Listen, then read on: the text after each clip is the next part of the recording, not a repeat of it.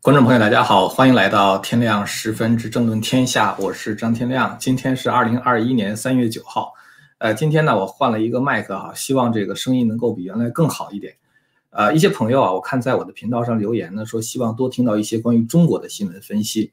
呃，我不知道大家是否就是说读过《资治通鉴》哈，就是说你会发现，比如说汉朝四百年的历史，从这个楚汉战争呢到这个汉武帝这一段，记载的是非常的多。但是呢，从武帝之后呢，这个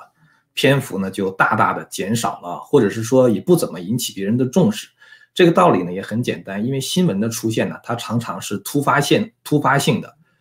呃，大家应该能够看到吧？我应该已经开始直播了啊！如果您要是看到的话，在底下打一个就是通知就好哈。因为，呃，我现在看我这边已经开始直播了，但是有人还在问说时间到了，为什么还没有开始？这个新闻出现的话，常常是突发性的啊，就是说在一段时间之内呢，可能是新闻比较多，呃，之后的话呢，可能就会平淡一段时间哈，直到下一个突发新闻的出现。呃，我记得呢，川普总统呢，就是曾经讲哈，他说这个各大媒体呢都应该感谢川普，因为他带来了很多的新闻话题和流量，让很多原本要倒闭的这个媒体呢增加了雇员。呃，其实大家最近可能也注意到很多时政类的频道，就是这个在 YouTube 上，它的点击量总的来说的话都会有所下降啊，这也是正常的。呃，我做节目呢，就是挑选一些值得说的新闻来说。呃，其实这个世界上最重要的新闻哈，我觉得就是来自于中美两国了啊，其他别的国家呢，对于世界的影响相对来说还是比较小。呃，欧盟虽然也是一个比较大的这个经济体啊，特别是老欧洲哈，感觉好像是。这个工业呢也曾经一度比较发达，但是呢，它无论是从这个意识形态上，呃，它的这个自由度呢没有美国高啊，集权的程度呢又没有中共那么高，呃，那么同时的话呢，每一个国家它的这个意识形态也不太一样，所以呢，就是你会看到，就是欧洲的新闻，包括澳洲啊等等，日本，它相对来说的话，它都是这个就是比影响力比较小吧。呃，特别是很多国家在过去呢，它都是看美国的态度，像欧盟啊、像日本啊、像澳洲啊等等，它都是看美国的态度。呃，过去我们之所以谈美国的新闻谈的比较少呢，是因为美国相对稳定啊，无论是从经济发展还是政治制度，没有太多的事儿。这个大家都知道哈，就是说咱们看一个小说的话，就基本上来说，如果王子和公主从此幸福的生活在一起，这个故事就结束了，是吧？也就是没有太多可以记载的。呃，所以呢，就是说，如果美国它很太平的话，反而是没有很多的新闻。呃，但是最近的话呢，因为美国的变数非常的多，啊，这种变数的话，它决定了这个世界秩序，那么当然也就必然会影响到中国。就像是中东战争或者是委内瑞拉的骚乱哈，它可能会影响到你加油的时候，你一公升汽油到底要付多少钱的问题，是吧？所以呢，就是说我们作为中国人的话，不得不关心美国啊，这也是没有办法的事情。呃，我其实多次说过，美国如果要是衰落的话，全世界的格局都要重新洗牌啊。那么现在民主党上台之后呢，他就是在带领美国走向衰落。这就是为什么我们看到川普呢，过去是说让美国变得更伟大，那么现在川普已经变成了要拯救美国啊，要 save America。但是在另外一方面的话呢，我又不是特别的。呃，悲观哈，因为美国是一个联邦制的国家，联邦制的国家就意味着各州的州权是很大的啊。美国叫做 the United States 哈，呃，实际上我们知道，在这个中国战国年间，这个当时这个呃情况呢，就是很多的诸侯国在打仗嘛，对吧？那段历史的话呢，被英文翻译成为 the Warring States Period 哈，就是战国时代。也就是说，其实这个 states 的话，它是一个一个的国家啊，就像是一个一个国家一样。只不过呢，它是被美国的宪法团在了一起啊，变成了一个联邦，所以各州的州权呢是很大的啊，它就像是战战国时期的一个一个国家一样。当然这么比较不是特别的准确哈，因为就是说他们还有一个统一的宪法，呃，还有一些是这个权力的话是联邦大于州权的。但是呢，很多时候州权是非常大的，呃，州权大的话呢，就代表着一个问题，就是保守主义者还是有可以发力的地方哈，去。阻止，至少是延缓这个民主党带领美国全面的左转。同时，这种延缓的话，它可能会等待一些变数的发生啊，比如说现在拜登他这个，呃，就是关于这个 climate change 哈，就是这这样的一些行政命令，现在就被十二个州起诉。呃，所以我在谈新闻的时候呢，一定会涉及到美国啊，这是回避不了的。有的朋友呢在说哈，就是说这个再等四年是不是太耽误时间了哈？其实我觉得呢。当然，我们都盼着，比如说川普尽快的回归，或者即使不是川普啊，比如说蓬佩奥啊，啊，甚至比如说是佛州的州长哈，这个任何一个保守主义者，他如果能够入主白宫的话，都可以逆转拜登的这些政策。呃，所以呢，我觉得就是，呃，虽然大家有这样的一个愿望，但是还是得脚踏实地的从这个我们现在能做的事情做起。呃，我在这个这一集节目最后一下，最后最后这个一段的话，我要谈特别谈到这个问题哈，因为我觉得这是一个特别值得讨论的问题。最近呢，有几个关于美国的新闻，还是要跟大家更新一下哈。第一个新闻的话呢，就是拜登变得越加的老年痴呆啊，而且昨天拜登在开记者会的时候，竟然连国防部的名字都想不起来了啊。呃，这是这 Department of Defense 哈，他连这个都想不起来了，然后他更想不起来国防部部长的名字是 Lloyd Austin。呃，所以大家可以看一下这个视频啊，我给大家 share 一下哈。呃，这个视频的话，就是拜登在就是就在这个呃白宫开这个记者会，这是 CNN 现场的报道啊。而拜登呢，就是说他说他要感谢谁谁谁谁谁哈，然后呢，就是他他不知道这人的名字，他就说他就管他叫做 General 就好了哈。然后他说 The guy who runs that outfit，实际上就是指的是国防部的部长，他连国防部都想不起来了，他叫。他管那个叫做 outfit 啊，然后的话，这个他连国防部的部长的名字也想不起来，只是笼统的称他做一个 general，这是一个非常这个明显的一个迹象，就是拜登的这个老年痴呆呢，感觉这个情况变得越加的严重了。现在呢，民主党和共和党两党有一个共同的提案，就是要剥夺拜登独立决定发射核武器的权利啊。发射核武器，我们知道是总统的权利，他。通常旁边会跟着一个人，拿着一个提包啊，那个提包叫足球，就是那是就是输入密码之后的话，可以发射核武器的那么一个一个装置。呃，总统出巡的时候，总统出去这个访问的时候的话，都要带着这样一个皮包，呃，这个是有专门管理的，是吧？那么现在民主和共和党两党提案的话，要求就是剥夺拜登这个发射核武器的权利。呃，其实我是不赞成的啊。大家可能会觉得很奇怪啊，你是难道呃认为拜登应该掌管这个发射核武器的权利吗？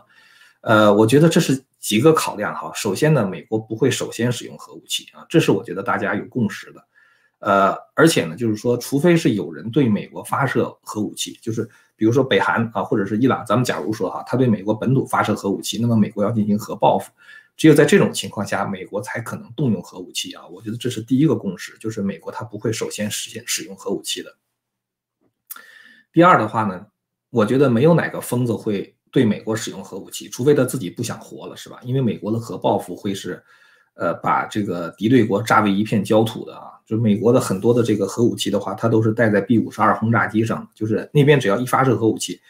美国一检测到之后的话，马上它 B 五十二飞机就升空啊！同时它那个。俄亥俄级的那个潜艇的话，就会潜到深海这样的话，你核武器炸不到它。等到第一轮核打击，比如说美国遭受核打击的话，它这些这个飞机也好，或者是潜艇也好，马上会进行核报复啊，它会把对方炸成炸成一片焦土。所以我觉得没有哪个疯子敢对美国首先动用核武器。所以我觉得发生核战争的可能性是非常非常少，非常就基本上不可能吧。那么第三呢，其实总统是三军总司令，在极端情况下，他必须马上做出决定啊，他没有时间等待参众两院的批准啊，或者是说，比如说跟很多的人商量很长的时间。大家知道，中国古代有句话叫做“将在外，君命有所不受”。呃，我在会员网上就是昨天，呃，礼拜一、礼拜天的时候吧，就是特别去录这个兵家思想的时候，谈到这个问题，就是说。战场上的情况是瞬息万变啊，你必须根据这个战争的当时的情况做出现场的判断，然后呢调整战略部署。那个时候哪还来得及请示国军呢，是吧？所以我觉得就是如果把“将在位，君命有所不受”这样的一个原则运用到我们看美国现在的政治上，我觉得如果这个拜登拿着这个核武器的这个，呃，他的这个这个这个这个提包哈，这个足球哈，其实我觉得不见得是真的是一件坏事儿。因为呢，就是说，如果参众两院一旦通过这样的法案，剥夺总统这个就是行使这个就是发射核武的权利，这个的话呢，就不是说影响拜登一个人啊，而是影响到后续的总统。呃，反而我觉得拜登的话呢，他如果是老年痴呆的话，他就更不可能做出首先发射核武器的决定了啊，因为他可能连美国有核武器这个事儿都想不起来啊，呃，更不用说发射核武这件事儿了。所以说。拜登他其实情况是变得越来越傻，而不是越来越疯啊，所以我觉得他发射核武器的可能性可基本上是，不是说基本上嘛，我觉得是完全没有可能的哈。所以我觉得那个法案如果通过的话，他反而会限制以后的国家元首发射核武器的能力。现在我觉得哈，拜登的这个他的这个边境政策的话，反而是一个更加严重的危机。呃，这个福克斯新闻呢，它有一个报道哈，就是它实际上是采访了，就是原来的这个在呃，就是 ICE 的一个，就是相当于助理部长吧。呃，ICE 的话就相当于美国的这个一个一个国家安全的一个执法局。呃，主持人呢，他说这个。福克斯新闻的主持人哈，他说这个一月份的时候呢，平均每天是逮捕三千个人啊，到了上周三的时候，一天逮捕四千五百个人，呃，这是因为美国呢结束了和墨西哥之间的一个协议。过去就是说，如果一个人他想进入美国的话，美国把他抓住之后啊，立刻先送回到这个墨西哥去啊，然后呢，让墨西哥呢就是这个先关押这些人，然后如果要是审，要是对这些人进行司法听证的话。呃，再让他们进入到美国啊，呃，但是现在的话呢，这个拜登政府等于搞了这个 catch and release 这个事情的话呢，其实是这个奥巴马时代的啊，这奥巴马时代搞的这个东西，就是说一个人他一旦这个到美国来之后，一旦把他抓住了啊，马上就把他释放啊，释放到美国的国境里边，所以这个事情的话就变得特别的糟糕，呃。这个 Daily Caller 哈有一个采访，就是对这个普萨基，他也不是说专门采访他，就是白宫的记者会的时候，其中呢这个记者就问这个这个 Sarki 哈，就是白中白宫的新闻秘书，他说现在呢这个美国关押的这个非法移民的数量已经增加了三倍啊，他就问这个 Sarki 是真的还是假的，然后 Sarki 说呢，这个你应该问国土安全部啊 DHS，他说我我我建议你应该跟他们谈一谈。然后记者说：“我我们已经问过了，他们呢根本就不回答。”然后 Sarki 回答说：“那就再问他们。”就是你会觉得这个这个这个这个普萨基哈，就是这个 Sarki 他其实是一问三不知的啊，一问三不知。那么川普的话呢，他就这个问题他发表了一个这个声明啊，这个声明呢，大家注意这个声明呢，他是今天发的啊。川普说：“当我是总统的时候，我们南方的边境呢非常的安全啊，这个更加的强大，更加的安全。”呃，然后呢，我们结束了这个 catch and release，就是把这个非法移民直接就释放到美国境内的这个这个这个政策，然后呢，关闭了这些在这个就是大使就是相当于申请庇护的问题上作假的这个问题吧，啊，然后的话，我们这样的话呢，就等于是挡住了很多的那些那个走私犯啊，然后呢，这些贩毒的人啊，还有就是这个贩卖人口的人。然后呢，他说这个其实我们把这个边境墙建好了之后，南方是已经是很安全的。所以川普的话呢，他做这个声明的话，等于是就是指控拜登现在这个边境政策呢是完全失败的。呃，所以其实川普虽然是，呃，这个身在在在野吧，啊，但是的话呢，他还是这个非常关心美国啊，就是这其实可能也是川普要回归的一些这个迹象。这两天呢，川普还发了两个声明啊，一个声明的话呢，川普就是就是在三月八号的时候发的，还有一个声明呢是三月九号发的，这两个声明发的这个差不多哈。这个三月八号这个声明的话呢，川普说不要捐款给那些 rhinos 啊，就是不要捐款给那些这个就是名义上的共和党人啊，他说这批人的话，除了伤害共和党之外，其他什么都没做啊。他说这是三月八号发，大家看到三月八号刚刚发啊，然后呢，在这个三月九号的时候，紧接着又发了一个声明啊，又发了一个声明的话呢，他就说这个他说我支持这个共和党和一些重要的共和党的委员会，但是呢，我不支持这些 rhinos 啊，这些名义上的共和党人和那些傻瓜们啊，就是所以你会看到，就是川普连发两个声明的话啊，加上刚才那个声明，就是边境的那个声明是发了三个。这说明什么问题呢？说明川川普还是就是在这个共和党内是非常有号召力的哈，呃，同时的话，他也在关心着这个呃国家未来的走向。那么小川普呢，他现在发了一个推文，呃，小川普发的这个推文里边的话呢，他说这个怀俄明州呢现在正在准备通过一个法案啊，这个法案是一百四十五号法案，它的主要目的是什么呢？就是怀俄明州咱们知道，就是说嗯最糟糕的那个共和党的。这个国会议员就是 Liz Cheney 啊，就是他呢是共和党内的三号人物，但是他支持他和川普，所以怀俄明州的话呢，现在有很多人在挑战他。呃，按照怀俄明州原来的法法律规定的话，就是大家在初选的时候，谁赢的选票最多，谁就是那个被选出来的人。那么当然，如果很多人全是在这个反对这个 Liz Cheney 的话，那么这些人他们等于是把这个反对他的票呢就给分了啊，分的结果的话，可能反而会造成 Liz Cheney 呢变成了得票最多的人。所以现在呢，这个怀俄明州呢要修改法律，就是不管有多少人选，最后的话呢，必须有两个人来决选啊，看谁能够赢得超过百分之五十的票，他才能够当选。所以这样的话呢，等于就封死了这个 Liz Cheney 将来可能会连选连任的路啊！我觉得他肯定是完蛋了，就是肯定是没有任何这个，肯定是没有任何的这个机会了。呃，其实呢，这个前两天我们曾经给大家看过一个福克斯新闻的报道哈，我们就提到说，拜登的话呢，他要准备签署行政命令啊的什么什么什么。呃，我们提到呢，拜登签署行政命令的主要原因就是拜登提到说，现在有四十三个州都在。这个修改选举法案啊，一共是提出了二百五十个法案啊，这个我觉得就是共和党在堵塞这个选举的漏洞。然后拜登为了这个回应呢，他就这个准备通过他的行政令进一步的去干预大选。但是从这个角度看啊，其实我们知道，就是美国现在各个州的话呢，他们正在真正的采取行动啊，去这个去去去防止这种二零二零年这些这些问题再度发生吧。美国的话呢，其实现在面临着一些问题哈，大家都知道言论自由被剥夺呀，司法独立的被侵蚀啊什么的。呃，前一段时间大家知道，在这个美国去年的时候有一个特别大的事儿，就是那个 George Floyd 哈，就是明尼苏达当时有一个黑人，他不是被那个呃一个警察跪压啊，然后的话后来这个人 George Floyd 死了嘛，呃，然后呢那个当时执法的那个警察呢就被起诉啊，就是因为 George Floyd 当时是去使用这个伪造的这个。货币嘛，去购买东西，然后杂货店的人不让卖给他啊，后来就这个报警了，是这么回事儿哈。那么现在呢，就是这个明尼苏达呢要对这个警察进行起诉，然后要嗯，就是组成一个陪审团，这个是美国它的法律中的一种规定哈，就是刑事犯罪的话，你要有一个陪审团啊，陪审团的话就是从公民中随机抽取来的。当然呢，他要求你，比如说你自己不能有犯罪记录啊，然后的话呢，比如说你不能够有。呃，种族歧视的倾向等等，但这一次的话，这个陪审团的选择的话，特别的蹊跷。什么情况呢？就是说，这个在审查陪审团的时候，他们会问陪审员是否会支持 BLM 啊，BLM 就是那个黑命贵运动嘛，就是这个呃 Black Lives Matter。然后呢，有一个陪审员他写了这样一句话啊，他说：“我认为每一个生命都是同等重要的。”这个其实也就是说，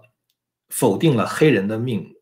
比其他别的种族的命更重要啊。其实他们所谓说 “Black Lives Matters”，黑人命也是命，意思是说黑人的命比别人的命更重要。所以如果你要是别人跟你喊说 “Black Lives Matters”，呃，“Black Lives Matter” 哈，如果你要呃喊回去，你说 “All Lives Matter”，基本上来说的话，就是每一个人的生命都很重要的话，那通常来说他们就会指着你种族歧视了啊，你不能讲这句话。其实我觉得这句话是个常识嘛，对吧？每一个人的生命都很重要，你不能说黑人就更重要一些，因为他黑，所以他就更重要一些。所以呢，当这个第二个陪审员提出这种想法的时候啊，就是这个，就是他被问这个问题的本身就是特别值得大家的关注啊，就非常奇怪。那么现在呢，这个这个这个现在这个。呃，陪审员的话呢，现在他还是成功的成为了这个陪审团的一员了哈，所以我希望他能够做出更加秉公的判断。当然，他们能不能够做出秉公判断的话，还有一个问题就是说，他们是不是面临着这个 cancel culture 的压力？就是说，如果他们真的做出秉公判断的话，他们本人、他们的人身安全、他们的家庭、他们的孩子是否会受到骚扰，甚至是生命的威胁？所以呢，你会看到，就是说有这么一个人呢，就是八号陪审员，他就明确的讲，他说呢。他呢非常担心那些就是 rioters 啊，就是那些骚乱的制造者，他们会攻击他的房子啊。如果他真的是能够秉公执法的话，所以现在这个美国的司法独立真的是哈，就是本来是随机抽取的这些人啊，他们本来是应该呃没有任何恐惧的做出他们良心的判断的啊，但是现在也是面临着这么这样的问题吧，呃，还有一些言论自由的被剥夺呀什么之类的哈，就是。呃，我我就是不不去详细的讲它了。大家都知道，美国现在言论自由被剥夺的很厉害。呃，其实呢，现在美国的这个司法部哈，它有专门有一个叫做 Civil Rights Division 啊，就是这个民权局吧，相当于民权局。这个民权局现在被提名的一个人是一个印度人，应该叫叫什么 Gupta。呃，他呢其实是主张去压缩言论自由的，这个不，这个这个不用废话，他顾左右而言他，讲了很多乱七八糟的废话。他在听证的时候，其实他明确的其实就是支持压压制言论自由，他认为这个，呃，他当时是跟这个扎克伯格哈，就是这个，呃，脸书的这个创始人嘛，扎克伯格就认为说。扎克伯格说了一句话，觉得是很很那个什么的，很奇怪的。他扎克伯格说：“我不知道第一修正案到底是为什么，因为第一修正案是保护言论自由嘛。”他说：“我不知道第一修正案到底是为什么啊？因为言论自由的话呢，它意味着很多人可以说一些不负责任的话，这完全是胡扯。然后呢，就是现在呃司法部的这个民权局，他竟然是这个人，他是认认可扎克伯格这种说法。我给大家看一下这个当时这个 Ted Cruz 哈，就是在这个。呃，听证的时候的话，就质问这个呃，Vanita Gupta 啊，就是那个那个印度人啊，就质问他，说你到底有没有曾经这个，就是你到底支持不支持言论自由？然后这个 Vanita Gupta 呢，他就说，他说我呢，这个打过很多官司哈，就是对言论自由的捍卫非常的这个努力。这句话大家听这句话哈，它其实非常具有误导性的，特别奇怪的，因为。它原来隶属于 ACLU，ACLU 的话是美国的一个就是极左翼的这些由社会主义分子建立的这么一个所谓的司法团体，他们主要的目的就是利用宪法第一修正案去毁掉美国的道德，去毁掉美国对神的信仰。很多时候，比如说就是在这个，比如说在这个。呃，公共场所展示摩西十诫，哈，一块一块的那个展示十诫的石头被搬走，都是这个 ACLU 他们做的事情。就他们就是想方设法利用美国法律的空子，把美国人的信仰打掉啊，然后的话让那些败坏美国的那些言论的话能够大行其道。然后这人他就说，他说我一直在为言论自由而战。其实呢，这句话真正的意思是说，我一直在为那些反美国的、非被那些 un-American 的，就是说非美国的那些言论而战啊。而对于支持美国传统理念的那些言论的话，Vina 这个这个 Group 他从来都没有为他而战过，所以当时 Ted Cruz 一下就抓住了他这个问题的实质，所以 Cruz 就跟他讲，他说你你你不要废话啊，你你就是跟我说一说，你有没有曾经捍卫过跟你政治观点不同的言论？然后文尼塔就一个例子都举不出来啊，他说我想不起来啊，他说我得回去想想，然后的话给你一个书面的答复。啊，这个我觉得这这是绝对是因为他没做过，他才会做出这样的反应啊。如果你要真正做过的话，那应该是你人生中的骄傲嘛，对吧？因为当你捍卫一个跟自己政治观点相同的言论的时候，你是不需要做更多的思考的，你一下就会做这个决定，是吧？只有当你去捍卫一个跟你政治观点不同的那个言论的时候，你才可能要权衡一下，到底是我的感受重要。还是美国的法律更加重要，是吧？所以当你做这样的权衡的时候，应该是一个比较艰难的选择。那么当你做出这样艰难选择的时候，你应该为此感到骄傲，是吧？那是你人生中的一大亮点。如果你真有的话，你是不可能记不住的。这个古普塔就一句一个都想不起来，这就让我们想起当时这个搞这个就是呃，当时是应该也是 Ted Cruz 是吧？就是举行听证的时候，当时招了那个。呃，脸书、谷歌和这个推特嘛，就是三家的这个 CEO 来听证的时候，当时那个 Ted Cruz 就问他们，是 Ted Cruz 还是 Ron Johnson 啊？因为好像我记得是 Ted Cruz，或者是 Josh Hawley，反正他们三个中的一个，就问说，你们三个人能不能够想出哪怕是一个例子，就是你们审查了左派的那个那个言论。因为那个右派的言论被他们，就是那个保守主义的言论被他们删掉的特别多嘛。说你们就给我举一个例子就行，你们曾是否曾经审审查过这些自由派的言论？他们三个一个人没有举，没有任何一个人能够举出一个例子来所以跟这个 Vanita Gupta 是差不多的这个情况，是吧？所以我觉得这个其实是美国面临的很大的问题。当这个美国如果失去了言论自由，失去独立司法，啊，如果他的选举。的这些漏洞的话，不能堵住的话，那美国可能真的就衰落了。美国的衰落呢，意味着中共要争夺地区的霸权啊。所以大家看到现在中共在大幅的增加军费啊，威胁台湾。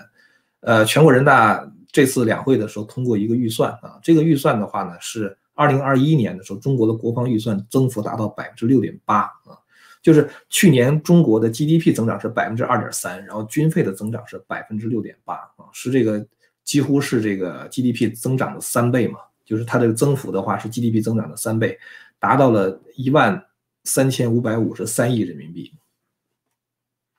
如果要除以七的话，大概相当于两千亿美元。美国是七千亿啊，所以大概是相当于美国的百分之三十了。呃，然后呢，中国国防部呢，他的发言人吴谦他在接受访问的时候就说说，中国国防预算的话，之所以增长，是因为民进党坚持台独分裂立场，所以中共的话不得不去增加军费。呃，最奇怪的是政协主席汪洋啊，他也讲，他说这个，呃，台独的这个风险呢是不能低估的啊，但是主动权和主导权在我们一边啊。这个其实他表达了一个对台湾非常强硬的立场啊，他跟中国外长。在七日的记者会上警告美国不得越线的说法是遥相呼应的，所以你会看到现在中共这边哈，外交部的话本来应该是鸽派是吧？外交部的话应该不主张动武的，然后政协的话它是一个搞统战的是吧？它也不应该动武，统战的话都是要装出一副笑脸嘛，对吧？它也不应该主张动武的啊。然后结果这两方面的话，他们都主张对台湾动武。那么现在的情况就是说，有一种说法说，这个军方想在二零二七年的时候拿下台湾啊，那是因为中共建军一百年。我其实一直坚持自己的看法，就是说这只是一种姿态啊。虽然就是说，嗯，不管是王毅也好啊，不管是这个这个这个这个呃，就是汪洋也好啊，包括这个吴谦也好，他们都在说说这个呃这个台独怎么怎么样啊，我们应该捍卫怎么领土完整啊，什么什么之类的。其实我觉得中共对台湾主要政策的话，不是战争政策啊。我觉得他那种，呃，战争的话，他只是做一种姿态，形成一种压力。这样的话，让岛内的一些投降派他们的言论的话，能够显得更有道理啊。像马英九那样，什么首战即终战呢？就类似于这样的话，听起来好像是更有道理。其实我觉得中共他更多的是想买下台湾啊，就是收买岛内的舆论和收买岛内的政客。这个成本要比战争小得多啊，成功的几率也大得多。其实我觉得中共打台湾的话，一打就死啊！我我真的不觉得中共他敢打台湾，呃，但是的话，我觉得他通过各种各样的渗透的方式，收买岛内的舆论和政客，才是他现在真正要做的事情啊！所以我觉得这方面的话，台湾的朋友们可能要稍微注意一点。这次人大会议呢，还有一个看点就是人大正在审议的，就是全国人大代表、全国人民代表大会组织法的修正草案。呃，这里边的话呢，提出授权人大常委会在全国人大闭会期间，除了可以决定部长人选外，还可以决定国务院其他组成人员的任免，包括国务院副总理、国务委员等等。自由亚洲电自由亚洲电台呢有一个分析哈，我可以给大家看一眼啊，就是这个分析的话呢，其实我觉得我并不能完全同意，他的说法是李克强总理的大权进一步被削弱了啊。嗯，我不是特别同意是在哪儿呢？因为。呃，其实呢，如果你要看中国原来的这个法律规定，哈，就是，呃，按照中国的自己的宪法第二章第一节第六十三条，其中提到说，全国人大呢有权罢免国家主席、副主席、国务院总理、副总理、国务委员、各部部长，呃，还有中央军委主席、中央军委其他别的成员、最高人民法院院长和最高这个人民检察院检察长等等，我我不一一去说哈。他这些都可以罢免，只不过是原来罢免权在人大，现在呢是想把这个权利呢放到人大常委会里面。呃，这个其实我倒并不觉得说这是一个多么呃大的事情哈，因为这个人大如果真的想，就是说，如果比如说习近平想罢免谁的话，他完全可以召开一个人大紧急会议哈，这也没什么做不到的。那么。呃，这件事情的话呢，我觉得还不能完全说明这个李克强大权旁落，因为其实呢，这个李克强本来也是在习近平的领导之下啊，李习近平说什么，李克强他就得这个这个这个照着做哈，他其实有的时候只是旁敲侧击的去发一些牢骚而已啊。这次人大会议上，我们看到李克强在政府工作报告里边提到一个事儿哈，就是跟习近平明显不同调的，就是习近平不是讲说中国现在已经脱贫了吗？是吧？就感觉好像是说。这个中国已经没有贫困人口了啊，这个全面小康了，已经是吧？那么李克强的话呢，其实对这个东西我觉得是不买账的啊。李克强在今年政府工作报告里面，他提出了一个概念，他说叫做全面实施乡村振兴战略啊。所谓实施乡村振振兴的话，这中国人咱都知道，他一说振兴的话，肯定是乡村有问题。所以李克强提出说，从对脱贫县啊，就是已经。号号称被习近平脱贫的这些县，从脱贫那天算起，要设立五年的过渡期啊。这五年过渡期的话，